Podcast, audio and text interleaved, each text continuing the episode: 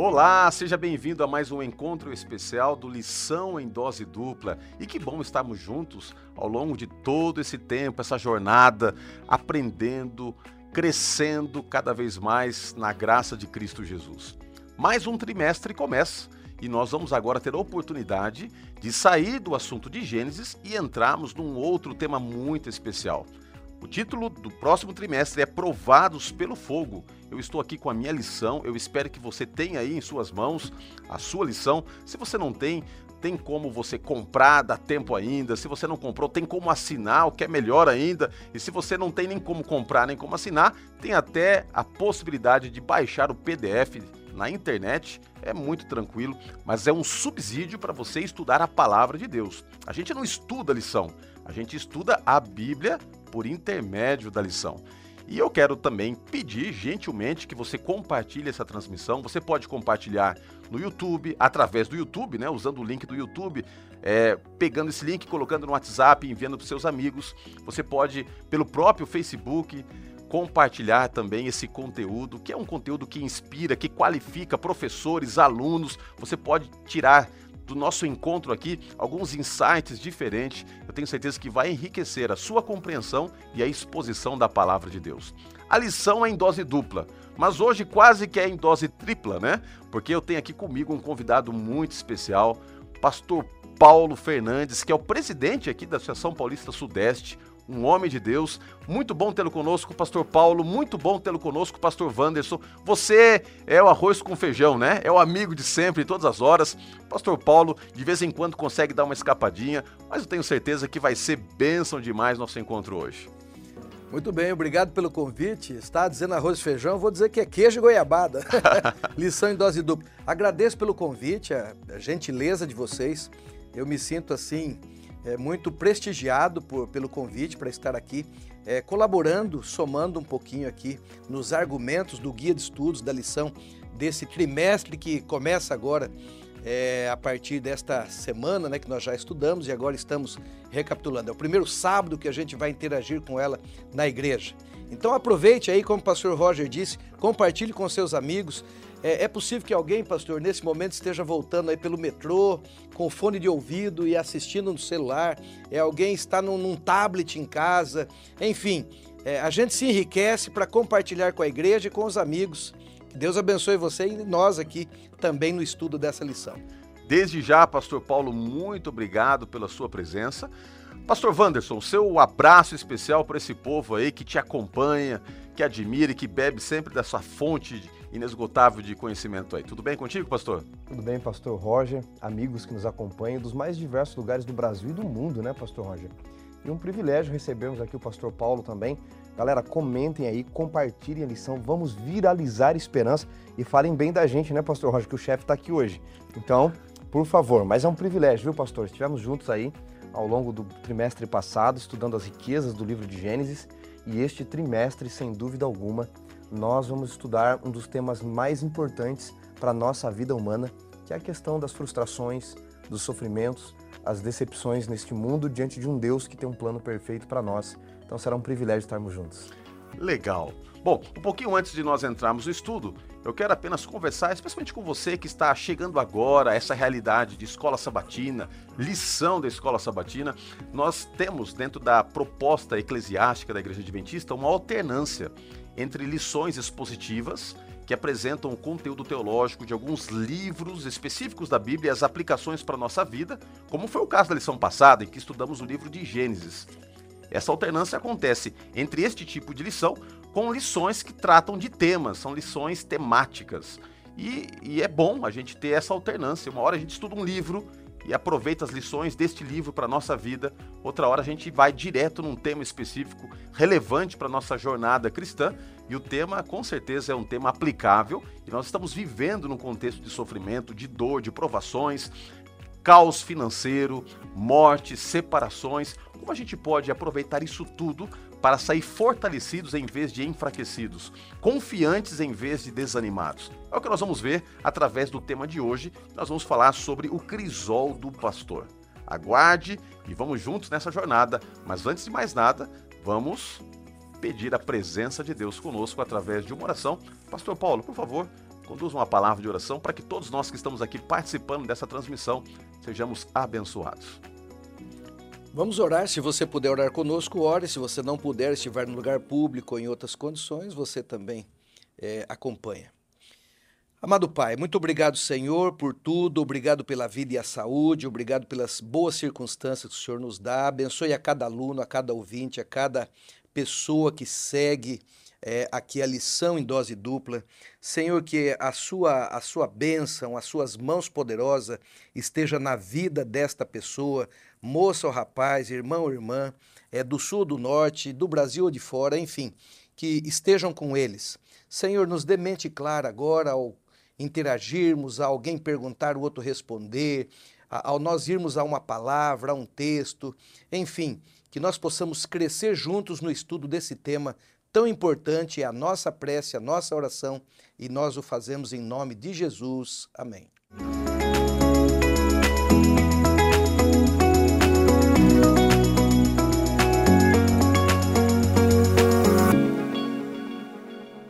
Vamos lá então, começando pelo texto principal, o texto que é o texto referência para a semana, que se encontra no livro de Salmo, capítulo 23, verso 3. Pastor Wanderson, você pode ler para nós aí? Posso Salmo 23, verso 3. O livro de Salmos, no capítulo 23, versículo 6. Aliás, talvez os salmos mais conhecidos, não é? De todos nós. Salmos, capítulo 23, verso, verso 3, diz assim: Refrigera minha alma e guia-me pelas veredas da justiça, por amor do seu nome. Aqui nós encontramos uma linguagem figurativa que aponta para o relacionamento que nós temos com Deus. Ele se coloca como sendo o pastor, nós, suas ovelhas. Eu acho impressionante, amigos, vocês que estão aqui conosco, pastor Paulo, é, pastor Wanderson, você que está em casa, eu acho impressionante o fato de que a Bíblia ela é rica demais em ilustrações. E Deus ele se utiliza muito das ilustrações para apresentar verdades profundas. Outro dia eu estava conversando com os meus filhos e o meu filho mais velho, Lucas, ele estava com o um coraçãozinho apertado ali, porque teve um, um, debate com os amiguinhos e no debate ele tentava afirmar a sua convicção na crença num Deus pessoal, verdadeiro, e conversando com alguns que diziam que Deus não existia, ele estava ali muito aflito e depois de chorar um pouco, é, no aconchego ali nos braços do pai, ele começou a perguntar: pai, que tipo de argumentações eu teria para mostrar aos meus amigos que Deus existe? E eu depois me peguei pensando um pouquinho sobre o que falei com ele naquele momento, mas é impressionante que, vez por outra, eu recorria ao uso de ilustrações. Porque quando o assunto é profundo, quando nós entramos em verdades bíblicas que às vezes é, exigem mais do nosso aspecto cognitivo, é imprescindível você utilizar-se de uma ilustração para clarificar, ajudar a nossa mentalidade, muitas vezes finita, a assimilar e compreender verdades profundas. Eu gosto disso. Jesus usava muito parábolas e ao longo de toda a narrativa bíblica você vai encontrar-se com ilustrações que apontam para verdades espirituais. Pastor Paulo, e eu acredito que pensando um pouco sobre isso, talvez não houvesse nenhuma metáfora mais valiosa para ilustrar o relacionamento de Deus com os seus filhos do que a metáfora do pastor se relacionando com as ovelhas. Que tipo de riqueza nós podemos tirar já começando o nosso estudo sobre esta figura de um pastor que se relaciona com as ovelhas. Pastor Roger, só um pequeno parênteses antes de comentar, só lembrando para aqueles mais veteranos que esta lição, a igreja de vez em quando ela, ela volta ao mesmo tema para dar aquela reforçada, né? Nós estamos, estamos lembrando aqui, em 2007, a igreja estudou exatamente esse tema e foi um privilégio estudar também naquela época ali. Já se vão quase 15 anos, né? Que a gente estudou sobre esse tema e agora ele volta para que a gente possa então reforçar. E nos últimos 15 anos, quantos alunos a escola sabatina ganhou? Mas, pastor, vamos lá. A figura do pastor ali na Palestina era uma, era uma, uma sociedade pastoril, agrária, né? Davi, eu fico imaginando Jessé, ele, ele não devia ter uma fazenda muito grande, porque a Palestina, as pessoas não é como no Brasil, que as propriedades são tão grandes. Eu trabalhei no Mato Grosso muito tempo, as fazendas são gigantescas, equipamentos, tratores. Vamos voltar lá no ano 1000 a.C., na, na época de Davi. eram pequenas chácaras, sítios pequenos. Eu imagino o Gessé, ele devia ter ali 100, 120, 130 ovelhas no máximo. Era um pequeno criador com seus filhos, né? terra, pouca terra, quem sabe ali é 3 hectares, 4 hectares, não sei.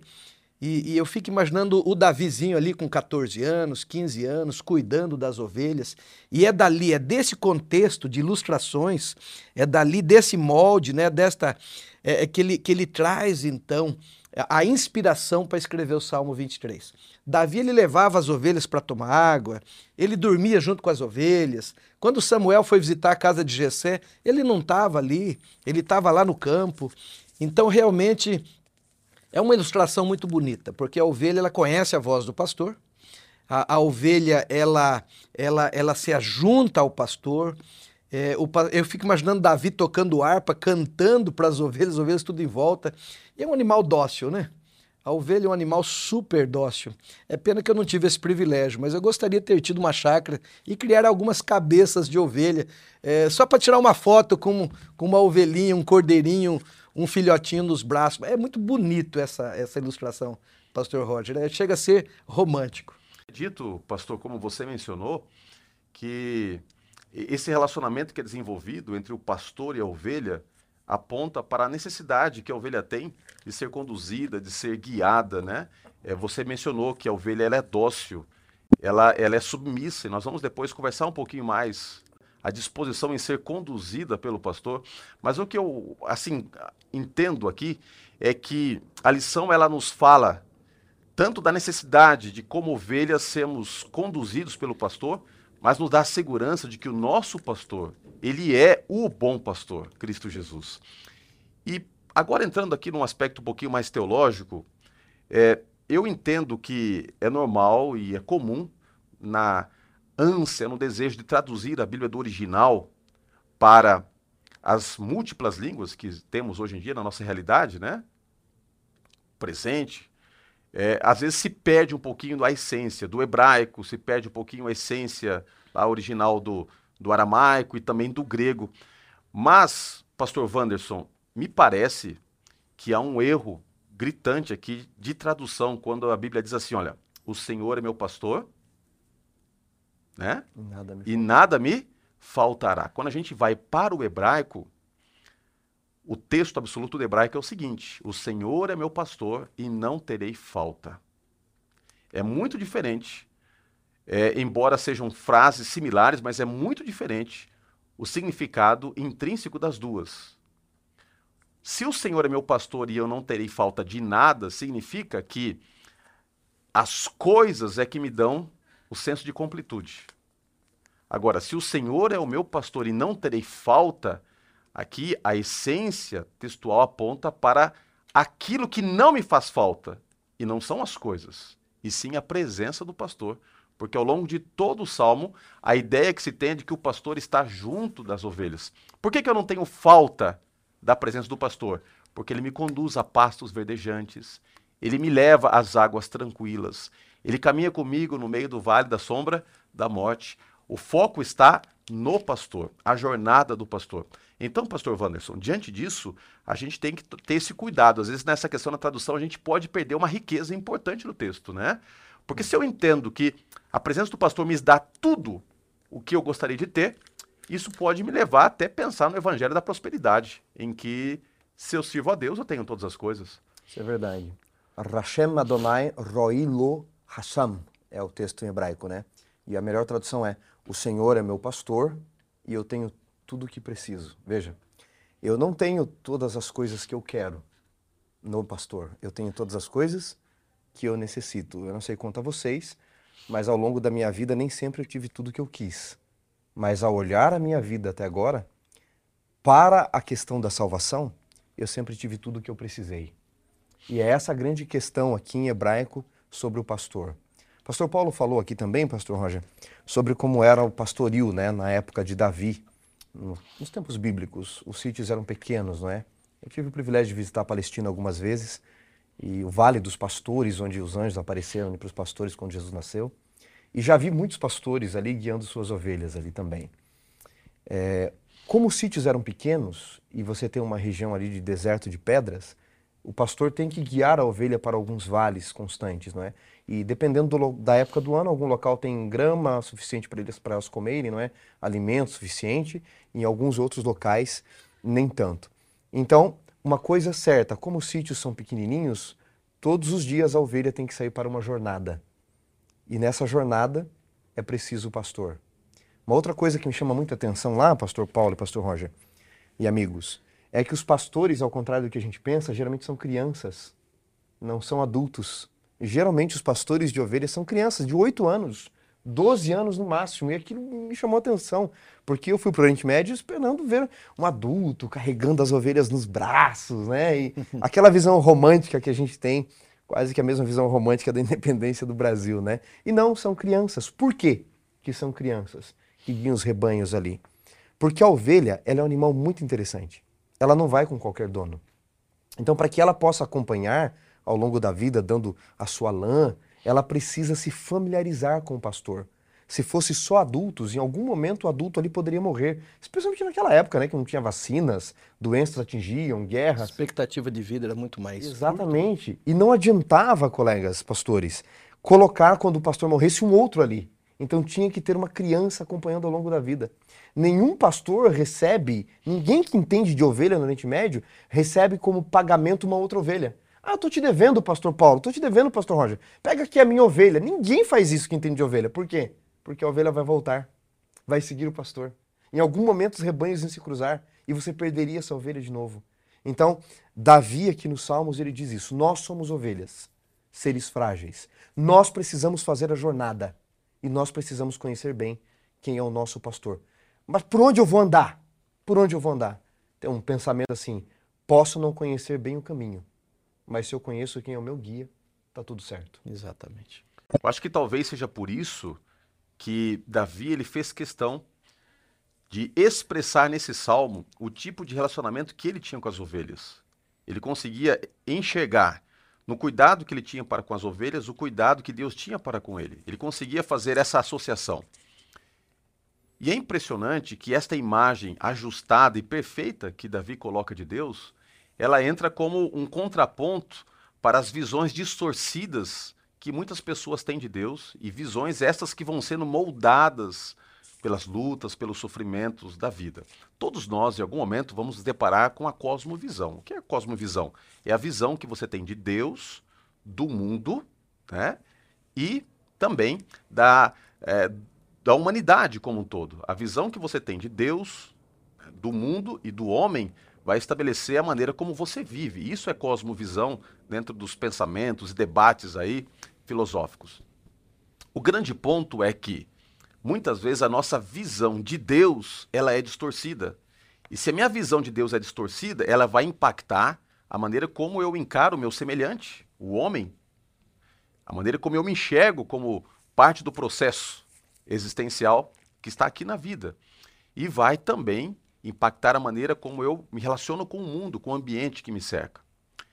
Tendo isso posto, eu entendo, pastor Paulo, que uma das preocupações que Davi tem ao escrever esse Salmo 23 é reajustar a imagem que ele queria transmitir do Deus verdadeiro.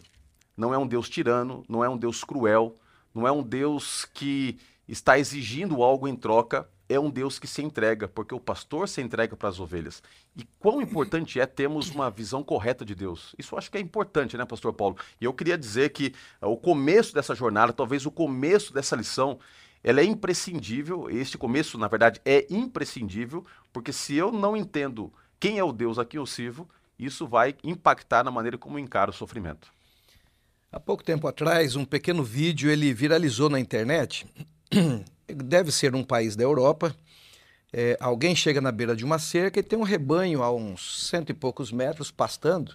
Era uma cena real que alguém estava gravando, um turista. E a pessoa chama o rebanho, tenta chamar atenção para vir mais perto da cerca, para fotografar, filmar e tal.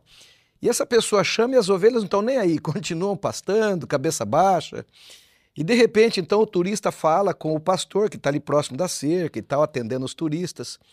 E aí então o pastor chama as ovelhas. As ovelhas param de pastar, levanta a cabeça e vem todas elas próximo da cerca para alegria dos turistas ali na beira daquela pequena estrada vicinal. Esse videozinho viralizou.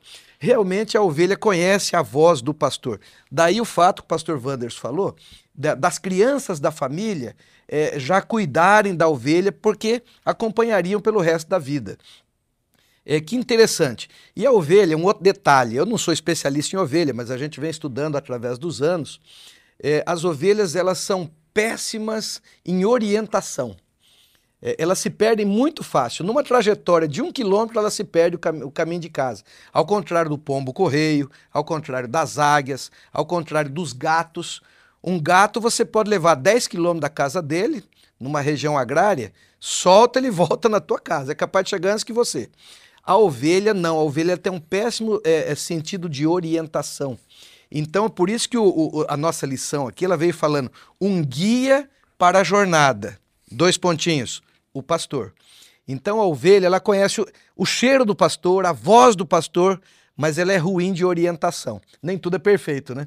Então, ela precisa de alguém sempre as guiando. E aí o pastor Roger veio dizendo exatamente isso. Então, o fato da, da ovelha ali. E, e o pastor até dormia. O aprisco era um muro de pedras, ali cabia 400, 500 ovelhas, porque era difícil construir um aprisco. Então juntava três, quatro proprietários e fazia um aprisco comunitário, uma espécie cooperativa. Então eu vinha com as minhas 100 ovelhas à tarde, o outro vinha com as 120, outro vinha com as 150, e todas entravam no aprisco, os pastores faziam uma fogueirinha. Na, o aprisco não tinha porta, não tinha porteira, diferente dos gados das fazendas hoje. E os pastores faziam uma pequena roda, uma fogueirinha no acampamento, no portão ali, é, e eles se revezavam. Então, um dormia um pouco, depois o outro acordava, o outro ficava uma vigília, o outro ficava, e eles dormiam na porta. O lobo, para entrar, tinha que passar por cima do, do pastor. É, e a ovelha para sair tinha que passar por cima do pastor. Olha a questão da proteção, né? Que o Salmo mais para frente vai falar. Um negócio muito bonito, né? E, e alguém fala assim, oh, mas misturava as 400, 500 ovelhas. Como é que fazia no outro dia quando o sol raiava? É aquilo que eu falei, eles conheciam a voz, o cheiro, o jeito do pastor. Quando eles levantavam e começavam a falar com as ovelhas, um saía para o leste, o outro para o oeste, o outro para o norte, e as ovelhas se dividiam certinho, cada um seguia o seu pastor. Que negócio, é muito bonito, isso eu acho muito lindo esse quadro.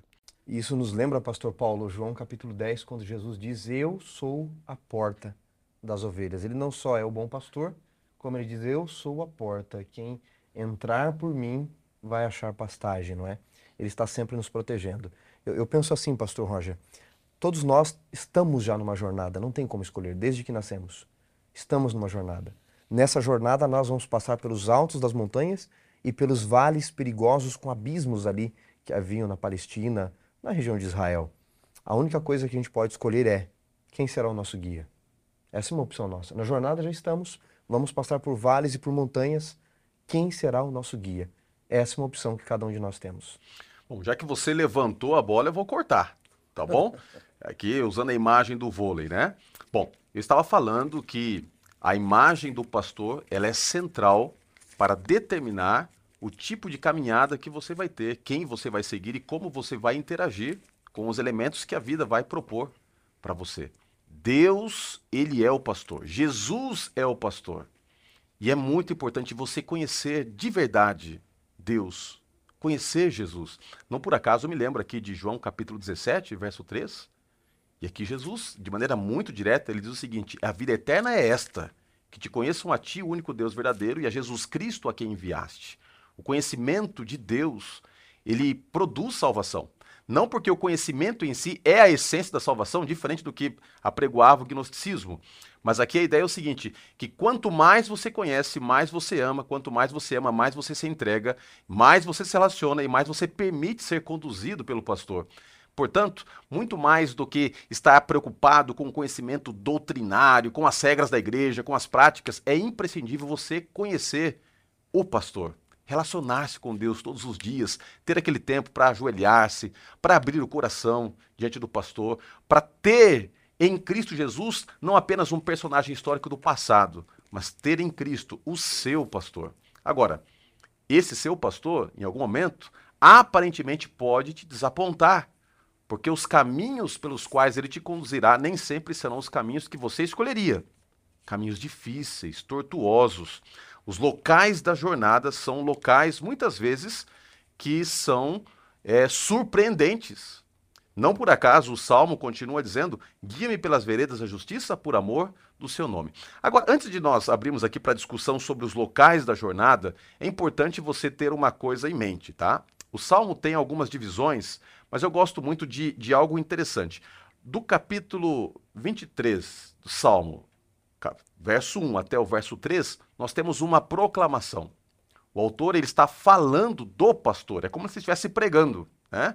O Senhor é meu pastor e nada me faltará. Deitar-me faz, ou seja, ele está falando do pastor. Só que quando chega no verso 4, ele começa a falar com o pastor. Então ele não está mais falando do pastor, ele começa a falar com o pastor. A perspectiva muda de proclamação para uma oração. Isso demanda intimidade. Mas antes de nós entrarmos na questão da oração em si, que nós encontramos aqui no Salmo, nós temos uma segurança que nos é dada de que o pastor sempre vai nos levar para os locais que são ditos aqui como veredas de justiça, embora muitas vezes sejam incompreensíveis, né? É, pastor Paulo, os caminhos que Deus nos conduz muitas vezes são incompreensíveis. A lição aqui coloca quatro pontos que indicam que os caminhos têm que ser esses mesmo, né? É, por que, que às vezes é tão difícil a gente entender a maneira como Deus conduz nossa vida? Ah, o português aqui é um português antigo, é veredas. É uma palavra bonita, talvez até as novas gerações não estão acostumadas com ela, mas é um português antigo.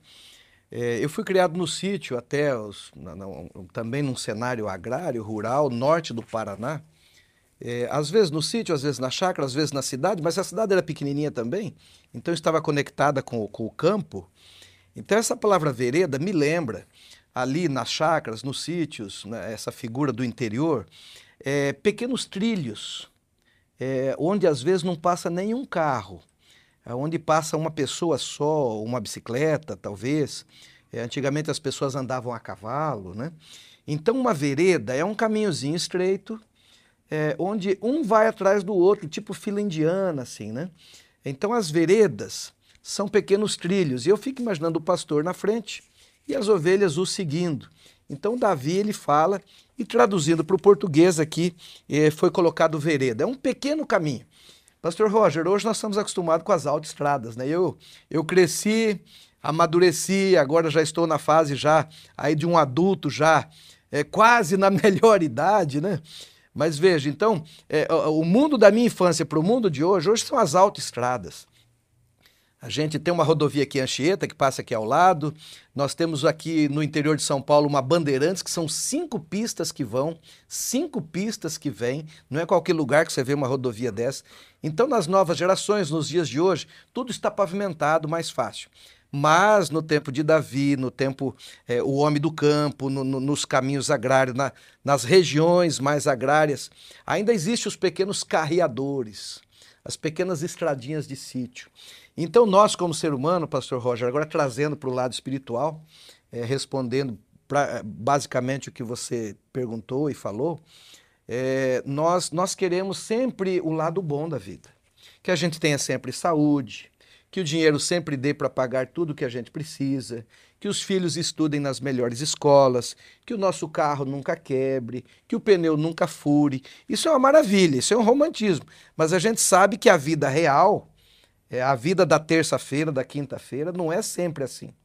Embora as estradas são melhores, as circunstâncias melhoraram muito de 30, 40 anos para cá, mas nós, todos nós temos os momentos difíceis, os percalços, as lutas. E nós devemos estar, é, mesmo você que é jovem, você que a sua família já proporcionou uma situação melhor, uma moradia melhor. Hoje todo mundo abre a, a torneira e tem água em casa, água fria e água quente. Antigamente tinha que pegar e ir buscar alguns, algumas centenas de metros, ia buscar lá na mina com o balde. É, água em casa, dentro de casa, era um luxo. Um banheiro dentro de casa era um luxo há 40 anos atrás. Mas o mundo mudou. Mas agora trazendo para o âmbito de saúde, espiritual, a circunstância, nós devemos ter a pele um pouquinho mais grossa, estar um pouquinho mais preparado, porque de vez em quando a circunstância, a vida é, é, cobra de nós, exige de nós algo mais forte. Então, pastor Roger, mesmo a, a garota de 15 anos, o garoto de 17 anos, nós devemos aprender a lidar com o não, nós devemos aprender com as quedas, nós devemos aprender com a privacidade. Nunca os seus pais vai conseguir comprar tudo que você precisa, o tênis mais caro. Então, é o seguinte, essa jornada tem os momentos bons, essa vereda passa por lugares de sombra bonita com IP florido e passa também por lugares que tem que descer, tem que passar. Como é que é, pastor Wanderson, lá no sítio, ó, a pinguela, né, que é uma madeira em cima do riozinho. De vez em quando a gente escorrega então, a vida é assim: momentos bons, momentos difíceis, lugares pavimentados, lugares pedregosos. É o que a lição está querendo dizer. Mas, mesmo nesses lugares da jornada, quando a gente escorregar, o pastor está do lado para a gente se segurar. Interessante que, como o pastor Paulo falou, mais importante do que o trajeto em si, né, do que a simetria da vereda, é entender que alguém está do nosso lado, nos conduzindo, e que o destino é certo. E é por isso que o autor aqui ele diz o seguinte, que enquanto Deus está guiando, ele também está trabalhando em nós, lapidando o nosso caráter. Eu acho que isso é muito importante de se imaginar, porque pastor Vandes, inclusive ontem, né, nós temos uma amizade muito grande, eu admiro muito o pastor Vandes, é meu amigo. Ontem estávamos na sala lá conversando e apresentando algumas lutas da vida dele, algumas lutas da minha vida, as coisas difíceis que a gente enfrenta. Mas quem sabe se eu tivesse a perspectiva de Deus, é, entendo que não trocaria nenhum capítulo que foi colocado na minha trajetória existencial. Porque cada um deles, por mais difícil de ser talvez vivenciado, contribuiu para que eu pudesse ser o que sou hoje, contribuiu para que você pudesse ser o que você é hoje. Ellen White tem um texto que eu gosto muito, pastor Roger. Vocês conhecem, ela diz que nós, Deus não faria com a nossa vida o mesmo que nós mesmos faríamos se pudéssemos ver o fim desde o início. Alguém sabiamente falou que Deus ensinou os hebreus a lerem de trás para frente, enquanto que em português a gente lê da esquerda para a direita, eles leem da direita para a esquerda, né? Para que eles aprendessem, fossem treinados em sua mente a ver o fim desde o início, para que pudessem entender tudo, não é? Como termina esse salmo? Termina na casa do Senhor para todo sempre. E aí voltando aqui ao nosso guia, não é? Por que, que os caminhos do Senhor são retos? Pergunta ele. Se a gente tem que passar por vales, não é? Por espinhos, por abrolhos. E ele diz assim no nosso guia, na lição de segunda, não é? São retos porque levam ao destino certo. É o primeiro ponto. Porque nos mantém em harmonia com a pessoa certa. Porque nos treinam para sermos pessoas corretas. E porque dão o testemunho certo. O caminho pode ter vários desvios mas se ele vai ao destino certo, ele é o caminho reto. Eu, um dos lugares que eu mais gosto assim de escalar é o Monte Sinai. Já, já fui algumas vezes e vamos juntos ainda, se Deus quiser. E quem sabe alguém que está nos ouvindo aí vai conosco também nos assistindo. E, e a primeira vez que eu subi o Monte Sinai, Pastor Paulo, uma parte dos sete quilômetros de subida, de escalada, você pode ir de camelo pelos trilhos. E, e, aí eu subi no camelo, o beduíno lá que nos guiava disse assim: solta as rédeas. Eu disse: como? Solta as rédeas. Se você tentar guiar, você vai cair. Tem muitos abismos aqui, mas estava muito noite. A gente saiu uma hora da madrugada para chegar às 5 da manhã e ver o nascer do sol ali. E ele disse: solta as rédeas que o camelo sabe como chegar até lá. E eu soltei as rédeas e fiquei ali, Senhor, nas tuas mãos entrego o meu espírito. e fui indo. O camelo enxerga melhor no escuro e já conhece o caminho. Exatamente.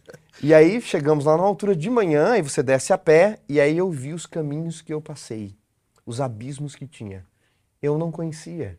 Se eu tentasse guiar ali, eu teria me perdido, teria caído. E outra coisa interessante, eu tentaria ir reto até o topo. E mesmo indo reto, tinha naquele caminho alguns desníveis que eu poderia cair também. O pastor vai nos guiando por algumas veredas interessantes. E elas são de justiça, porque, embora pareçam ser mais longos, é quando a gente está perto de casa. Vocês me permitirem me alongar um pouco?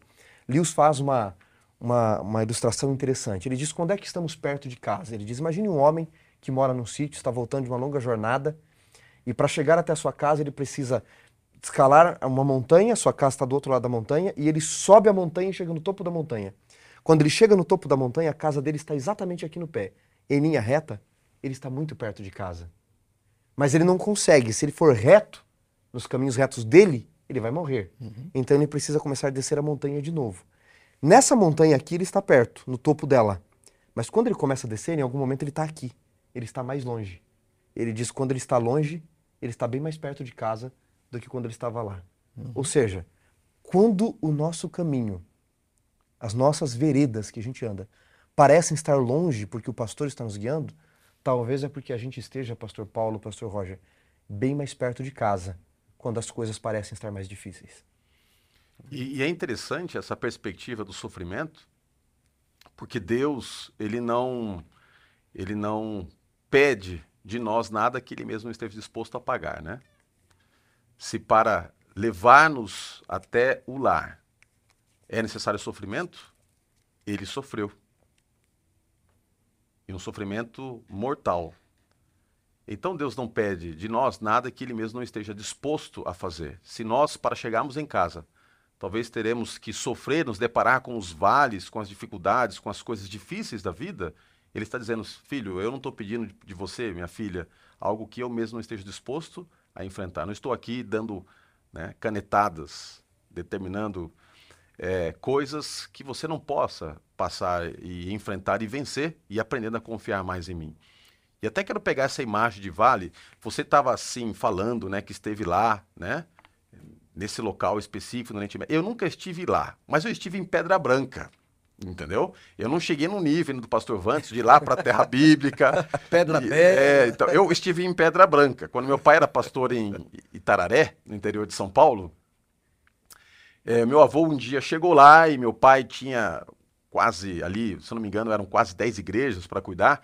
Meu pai tinha que ir para um local e chegou para o meu avô, que era o, o, pai da minha mãe, né? O vô Mário, falecido vô Mário, Duarte Dias, como gostava do meu vovô. E e meu, meu pai disse assim: Ô, seu Mário, você pode pregar para mim lá na igreja de Pedra Branca? E meu avô, todo, né, é, suntuoso, como ele gostava de se portar, né? Ele tinha uma classe, meu vovô, e falou assim: Não, fica tranquilo, ele, fica tranquilo que eu vou pregar lá. Mas meu avô não dirigia, então minha mãe é, foi junto com o meu avô. E aí, quando estávamos passando ali, naquela era estrada de chão, de Itararé até Pedra Branca, estrada de chão muito os caminhos difíceis e tal, e tinha chovido, tinha lama. E minha mãe chegava nos pontos e dizia assim: não, eu preciso diminuir um pouquinho a velocidade aqui para o carro entrar mais tracionado. Ele disse: Vilma, toque em frente, toque em frente. e a minha mãe, então, falou assim: não, pai, não é assim que funciona, toque em frente, Vilma. Ele estava incomodado, toque em frente, toque em frente. E minha mãe foi tocando em frente, seguindo o copiloto desastrado ali, que era meu avô, e o carro atolou. Misericórdia, quando o carro atolou naquele contexto de escuridão, entendeu? A gente já quase que escutando ali o barulho das onças, sentindo o calor delas no cangote, porque era coisa feia mesmo, a pedra branca. Estamos falando de pedra branca, né? Então eu lembro que eu estava ali desesperado no carro, com a raiva do meu avô, do tal do toque em frente, e minha mãe também com muita raiva do que ele tinha feito com ela e o carro ali, no meio do nada. E agora quem que vai desatolar, vai, né, desatolar o carro? Ela falou: ah, toque em frente, agora toque em frente você é empurrar o carro, pai. E lá estava o meu avô empurrando o carro no meio daquele desespero. E eu estava muito agoniado ali dentro do carro, mas eu me lembro de uma coisa: eu tinha medo, era uma criança, mas vinha algo no meu ouvidinho que me trazia paz no coração naquele momento. Calma, Roger, Jesus está com vocês. Calma, Jesus está com vocês. Depois de um tempo, o carro desatolou meu avô chegou lá quase que mumificado na igreja. Imagina a cena ele pregando daquela forma, mas deu tudo certo. Por quê? Porque Deus estava conosco. Mesmo quando os líderes humanos falham, Deus está conosco. Por isso você pode tocar em frente, mas do jeito dele, não é verdade? Do jeito dele, porque ele está conduzindo. Eu quero terminar lendo aqui, abordando essa questão dos vales, das dificuldades, é, mencionando que Elizabeth Elliot, ela coloca aqui, né? O pensamento que foi usado pelo autor. Um cordeiro que se encontra no vale da sombra da morte pode concluir que foi conduzido indevidamente. Foi preciso que ele atravessasse aquela escuridão para aprender a não temer. O pastor ainda está com ele. Às vezes nós precisamos passar pela escuridão. Agora, Pastor Paulo, ampliando um pouquinho esse contexto do salmo, talvez mais difícil do que passar pelo vale da sombra da morte é saber que tem pessoas que desejam sua própria morte. Como é difícil lidar com os inimigos, né? Mas esse salmo nos diz que, embora as, provações, dificuldades coloquem no nosso caminho inimigos que queiram a nossa própria morte, e às vezes são inimigos de graça, a gente nem fez nada para a pessoa não gostar da gente, a pessoa não gosta, né? Não gosta de graça. Tem esperança. Esse salmo apresenta uma esperança com relação aos inimigos. O autor desse salmo é Davi. Davi, ele a vida inteira, desde a partir ali dos 14, 15 anos, Davi lutou pela sua própria vida, pela sua subsistência. É, quando ele era garoto, ele fala que ele enfrentou um urso, defender as ovelhas da garra de um urso. Imagine um garoto de 14, 15 anos, com um estilingue, com um bordão, um pedaço de pau, brigando com um urso. Imagina! E aí depois ele fala que ele também matou um leão, ele teve problemas com um leão lá é, para defender as ovelhas de Gessé, seu pai. Eu imagino que ele devia ter uns 15 anos, porque com 17 ele já está enfrentando Golias. Imagina um guerreiro com quase 3 metros de altura, uma lança pesada, desafiando todo mundo ali, injuriando o povo, e ele chega para levar pão, levar suco de uva, levar um queijo para os irmãos dele, levar lanche. E ele fala: quem é esse camarada aí? Não, ele está aí, é um guerreiro. E ele ficou, mas quem é esse incircunciso que está aí falando mal do Senhor? Ele ficou injuriado com isso. Então é o seguinte: o Davi, desde a juventude, ele já começa a enfrentar riscos tremendos. E sem dúvida nenhuma, isso o preparou para ser rei de Israel. E, e Davi, por 40 anos sendo rei de Israel, e mesmo os anos anteriores, Davi ele ganhou a vida e ele permaneceu vivo pela espada. Então, uma hora é, correndo de Saul, uma hora no meio dos filisteus, uma hora guerreando com os amonitas, com os edomitas. Era uma a vida de Davi foi tumultuada. E interessante, presta atenção para você ver na história de Davi. Eu não conheço nenhum relato, ao menos que o pastor Wanderson, que é um teólogo, talvez lembre, mas eu não lembro de nenhum momento na vida, ele parece que viveu 73 anos, me falha a memória. Davi não perdeu nenhuma batalha na vida dele. E, então, realmente, inclusive a Bíblia fala de um dia que ele estava guerreando, eh, pastor Roger, com um gigante. Ah, parece que a, a sina de Davi era enfrentar gigante. Na juventude enfrentou, e agora ele, com 62 anos, ele guerreando no campo de batalha. E a Bíblia diz que o gigante tinha seis dedos numa mão, seis dedos na outra, seis dedos num pé, seis dedos no outro pé. 24 dedos. E como ele já era mais idoso um pouco, o gigante estava prevalecendo sobre ele, embora ele fosse um tremendo guerreiro. Davi era um cara bom de espada. E, e aí os amigos, os valentes, vieram interceder e mataram o gigante, ajudaram o Davi. E daí eles falaram: Davi, de hoje em diante, os conselheiros falaram: olha, fica no palácio. Você já deu muito por esse país, você é o rei não precisa mais ir conosco, para que não se apague a luz de Israel. Olha que interessante a frase. Para que não se apague a luz, Israel. Fique no palácio, nós vamos à guerra. E naqueles últimos anos ali, Davi então já não ia mais à guerra ali, ficava no palácio. Mas veja, então realmente a vida de Davi era uma vida de guerra, de batalha. E é por isso que ele tem autoridade para escrever o Salmo 23.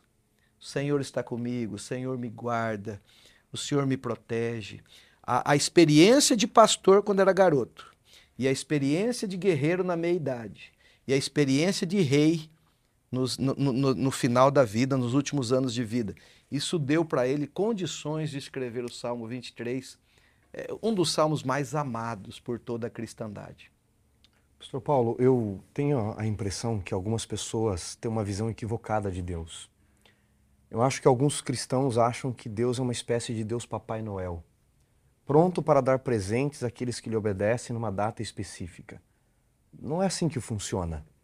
Alguns barganham com Deus como o filho mais velho da parábola do filho pródigo, não é? Eu te obedeço, eu quero o cabrito. Obedecem a Deus para tentar manipular a Deus através de sua obediência. E quando as coisas dão errado, então elas dizem: onde está Deus? Se Deus é bom, se Deus é amor, 1 João 4,8, né? Onde está Deus no meio do sofrimento? Porque Ele permite tudo isso, senhores a realidade deste mundo, porque usamos nossa liberdade de forma errada, é uma, uma realidade de sofrimento, de maldade, de injustiça, onde inocentes vão sofrer. Nós vamos passar pelo vale das sombras da morte. Eu, eu, acho muito interessante porque o Salmo, o tempo todo, ele apresenta não a ovelha, ele apresenta o pastor, né? Ele diz: O Senhor é o meu pastor, já está apresentando. Uhum. E aí diz as ações dele. Ele me faz repousar, ele me leva para as águas, ele me guia. E aí diz assim: Eu não temo porque é ele quem está comigo, é ele quem me prepara uma mesa. É Deus sempre que está agindo aqui. Então, não é aonde você está, é quem está com você naquele lugar. Jonas estava num navio na superfície do mar, estava perdido. Quando estava no abismo, diz ele, no ventre de um peixe, mas Deus estava com ele, ele estava salvo. salvo. Então eu prefiro estar no vale com Deus do que estar no alto da montanha sem Ele, porque ali eu estou perdido. Então nós temos que perder a visão desse Deus Papai Noel. Se vocês me permitem, amigos, Lewis fez um livro só sobre análise do sofrimento, especialmente depois que ele perdeu a esposa dele. Ele escreve esse livro. Né, um, um sofrimento observado, uma análise do sofrimento, mais ou menos essa tradução em português. E ele diz assim, falando sobre a morte da sua esposa e a dor que ele passara, perdas na vida. Você nunca saberá o quanto confia na força de uma corda até o dia que você estiver pendurada num abismo em cima de um penhasco sobre ela, nela. Creio que o quebrantamento da vida, diz ele, seja uma das realidades mais felizes da vida cristã. Através dela descobrimos se a corda aguenta. E esta corda se chama Deus. É, é através do sofrimento, dos vales, das dificuldades da vida que a fé de fato ela é provada. Essa corda, ela aguenta, eu confio nela? É só quando você está sobre um penhasco, dependendo só dela. E é no meio das perdas, no meio das perdas da vida, nos momentos de dificuldade da vida, que a gente sabe se essa corda ela aguenta. E ele diz essa corda se chama Deus. E quando Deus está conosco, Davi termina dizendo essa fase do sofrimento aqui, né?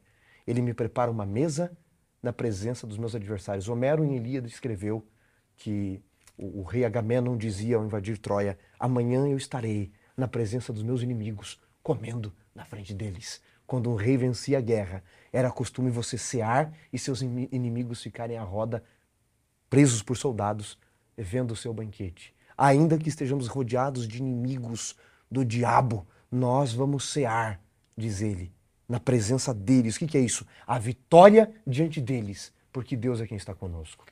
Amém. Essa perspectiva, ela muda totalmente o jogo, né? Porque, de maneira prática, você que está assistindo, talvez esteja nesse momento se deparando com alguém que te persegue no trabalho.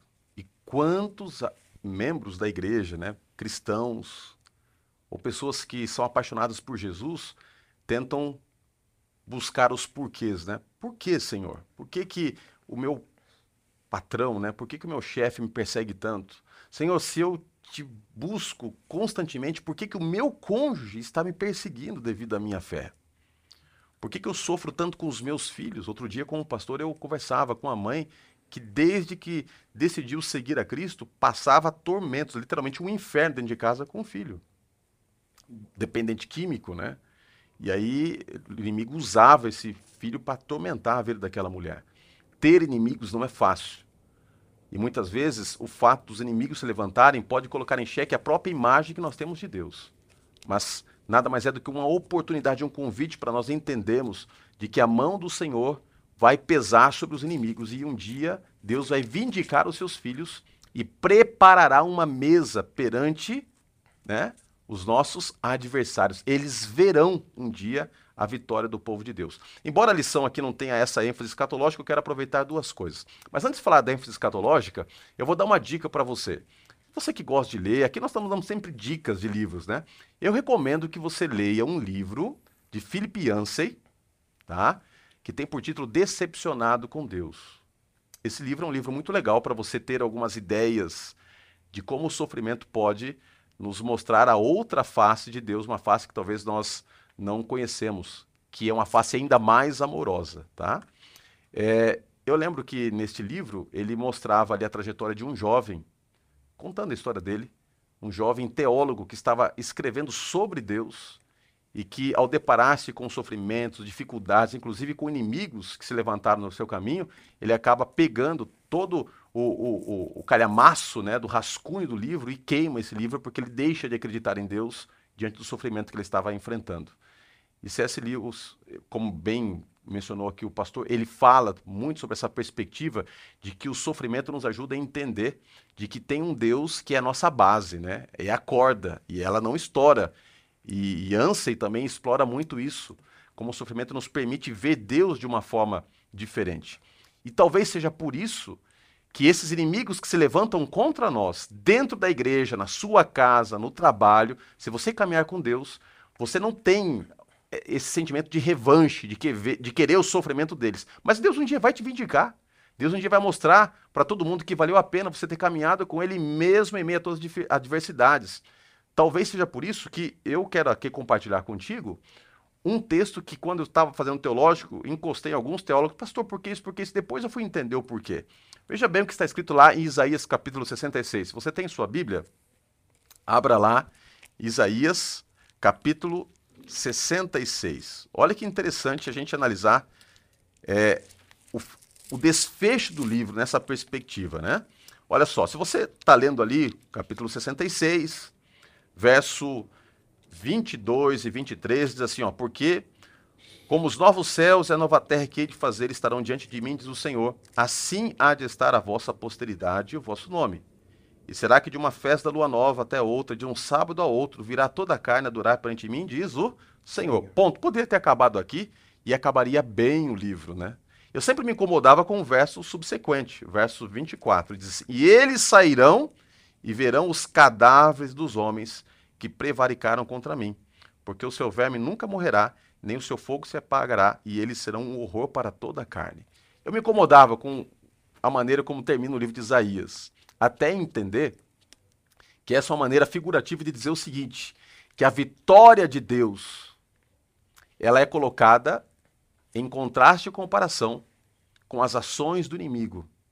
Portanto, até mesmo quando Deus apresenta a eternidade o triunfo eterno, ele está dizendo que esse triunfo eterno vai ser colocado como um farol diante de toda a opressão e sofrimento que foi colocado. Os inimigos, a Bíblia aqui descreve, o seu verme, o sofrimento, terão que se confrontar um dia com a vitória de Deus. E é por isso que a Bíblia diz lá em Apocalipse capítulo 6 também, que um dia os ímpios olharão para a vitória do Cordeiro e vão se perguntar: quem é que poderá subsistir se pedirão para que as montanhas caiam sobre eles? Deus não vai esconder sua vitória do, da face dos, dos ímpios. Deus vai permitir que eles entendam claramente que, por livre e espontânea vontade, rejeitaram tamanha salvação. Isso é verdade. E aí vem a promessa. Se ele é o nosso guia em toda a jornada, onde nós vamos parar, né? Contar mais uma peripécia do que eu vivi no Oriente, porque eu, eu estudei lá a parte do doutorado e sempre fui para lá, gente.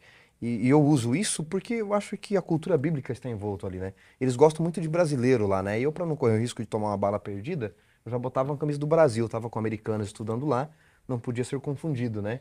E como eles gostam muito de brasileiro, ali no deserto do Oriente, mesmo na Turquia, você encontra esses beduínos, né, os homens que vivem no deserto, e eles gostam muito que você vá comer com eles, que tem toda a questão da comida que você não pode rejeitar. Mas eles dão um copo de chá, pastor Paulo, pra gente, mais ou menos metade do tamanho dessa garrafinha aqui, chá fervendo no deserto. 40 e poucos graus, quase 50 graus. Por quê?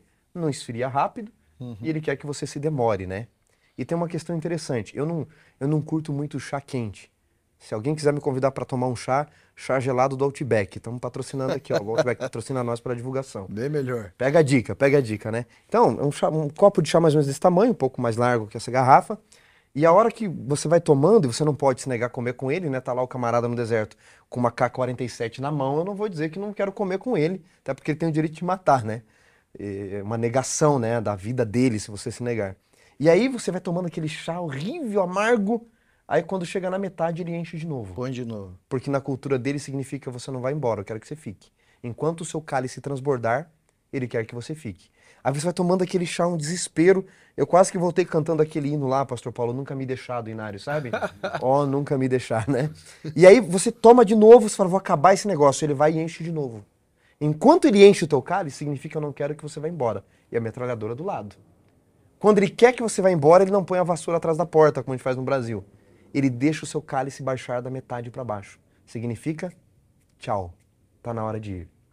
Esse pastor esse Deus aqui nos Salmos, que nos guia para sua casa, Davi diz que quando ele prepara uma mesa na presença dos adversários, ele diz: Ele me unge a cabeça com óleo, com óleo, que também tem um significado profundo, e o meu cálice transborda. O que, é que ele está dizendo? Eu não quero que você vá embora da minha casa. Aqui você fica para sempre. Que coisa Amém. linda, né? Que coisa linda. É muito bom entender que um dia nós estaremos na mesa, participando daquela grande ceia com o Cordeiro, o Cordeiro de Deus. Pastor Paulo, o tempo passa rápido, nós estamos chegando aqui no momento final da lição, mas eu diria que você nunca pode julgar o roteiro sem analisar o desfecho. Porque mais importante de como começa ou como ele se desenvolve é a maneira como ele termina. E o Salmo nos diz que termina de uma maneira linda. Na verdade, o capítulo 23, verso 6 de Salmos diz o seguinte: Bondade e misericórdia certamente me seguirão todos os dias da minha vida, e habitarei na casa do Senhor para todo o sempre. Sendo que a palavra que seguirão, ela poderia ser traduzida como me perseguirão, né? Olha só, Deus, ele está dizendo que embora você esteja caminhando, sofrendo, ele vai estar perseguindo você com a bondade dele e com a misericórdia dele. Que conforto isso nos dá, né, pastor? Palavra misericórdia, a gente até usou essa semana aí num outro vídeo. A palavra misericórdia significa coração aberto, vem do grego cardia, né? Cardia é coração, por isso que você vai fazer um exame é eletrocardiograma, o cardiologista. Cardia é coração. Então, misericórdia é coração aberto. E diz aqui, olha, a bondade e a misericórdia do Senhor, do Senhor com coração aberto para nos atender.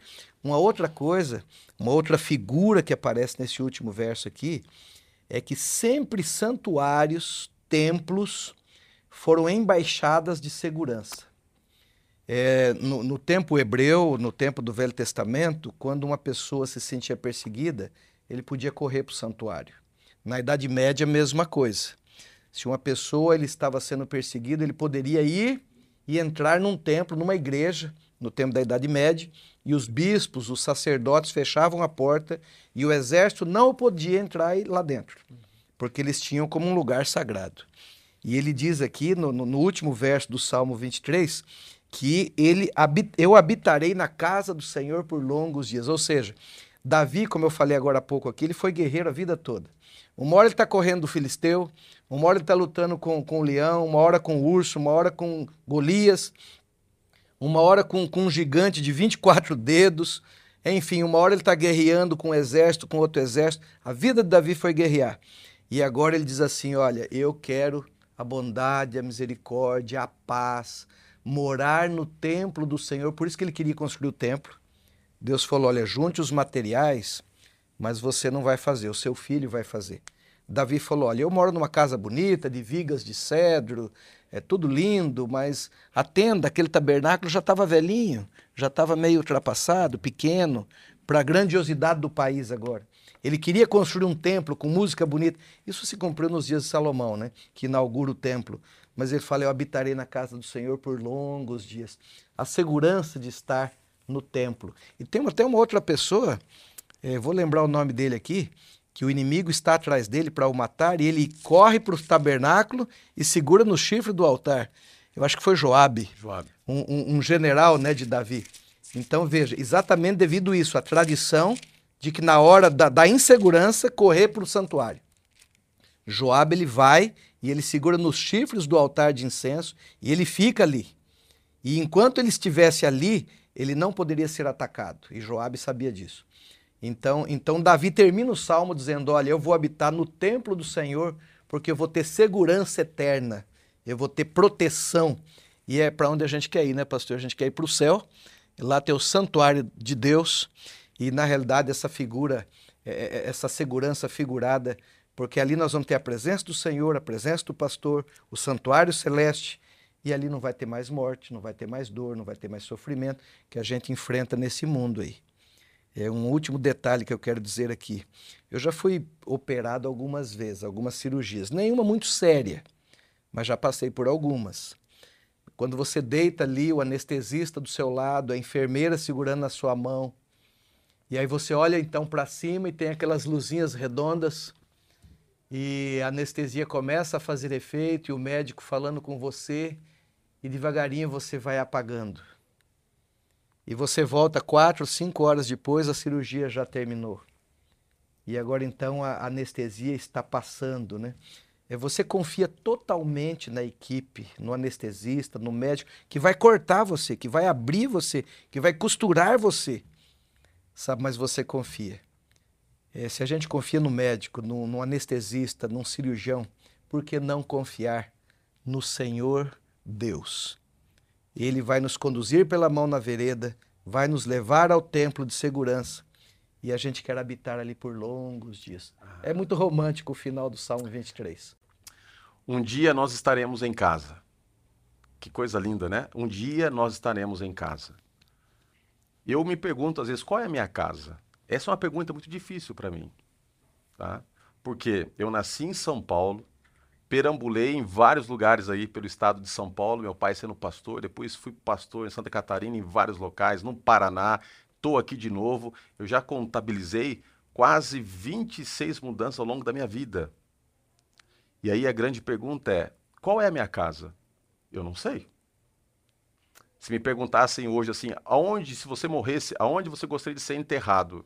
Não tem nenhuma referência para ser enterrado. Talvez essa insegurança toda de não encontrar um local para me identificar aqui nesse mundo, dizer aqui é a minha casa, esteja no fato de que a minha casa está lá em cima. E estará aqui quando a nova Jerusalém for colocada e esse mundo for restaurado.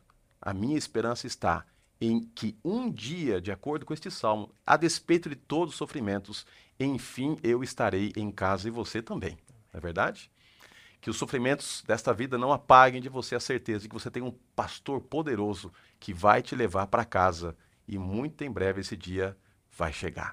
Vamos falar com ele. Muito obrigado por ter participado conosco. Você pode ter acesso as principais ideias, o resumo aqui da lição, através do link que vai ser colocado. E eu vou pedir para o pastor Vantos terminar com uma oração. O pastor Paulo começou orando, o pastor Vantos estará terminando aqui o nosso encontro com essa oração. Lembre-se, estude a lição, mais do que tudo, estude a Bíblia, ok?